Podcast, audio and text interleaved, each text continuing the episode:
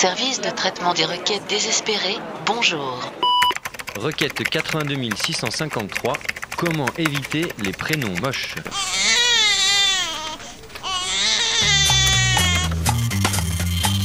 Cher internaute, le mauvais goût est certainement la chose la plus équitablement répartie au sein de la population mondiale, comme le prouvent les coupes de cheveux des 736 footballeurs de la dernière Coupe du Monde.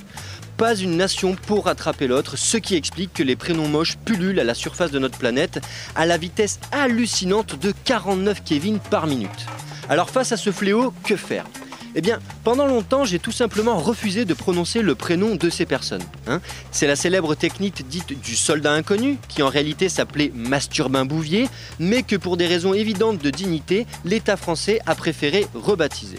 Je suis même allé jusqu'à nier l'existence de ces personnes. Quand ils me parlaient, par exemple, je ne leur répondais pas, pour éviter de mettre le doigt dans l'engrenage. Alors bien sûr, ça ne te préserve pas des cas de conscience. Par exemple, si tu roules et qu'une Nadine traverse la route, est-ce que c'est vraiment rendre service à l'humanité que de freiner? Si elle a été ministre lors d'un précédent gouvernement, c'est facile de répondre, mais si c'est pas le cas, ça vaut le coup de se poser la question. Je vais maintenant m'adresser ici aux futurs parents qui peuvent pas s'empêcher de se reproduire pour leur proposer une série de bonnes pratiques et de conseils qui leur permettront d'éviter de donner un prénom disgracieux à leur progéniture.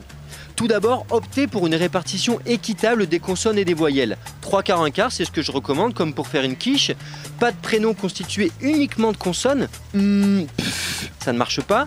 Mais à l'opposé, attention à ne pas abuser des voyelles.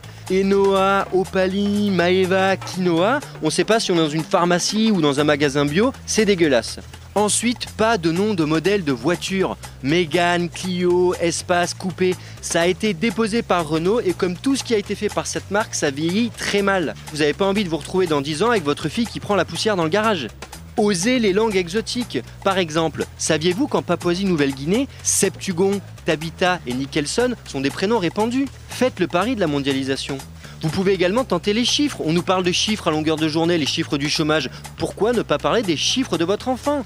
Appelez votre enfant 42, 28 034 ou même 2. C'est bien 2, c'est facile à retenir, ça signe dans plusieurs langues, c'est intéressant.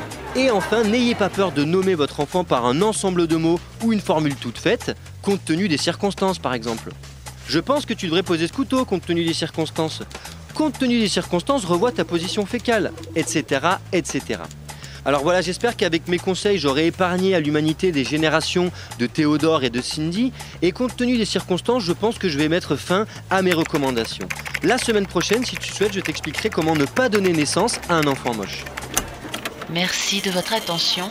Que vous vous appeliez Cunégonde, Adrienne ou Mercutio, retrouvez les podcasts de notre consultant sur radiocampusparis.org.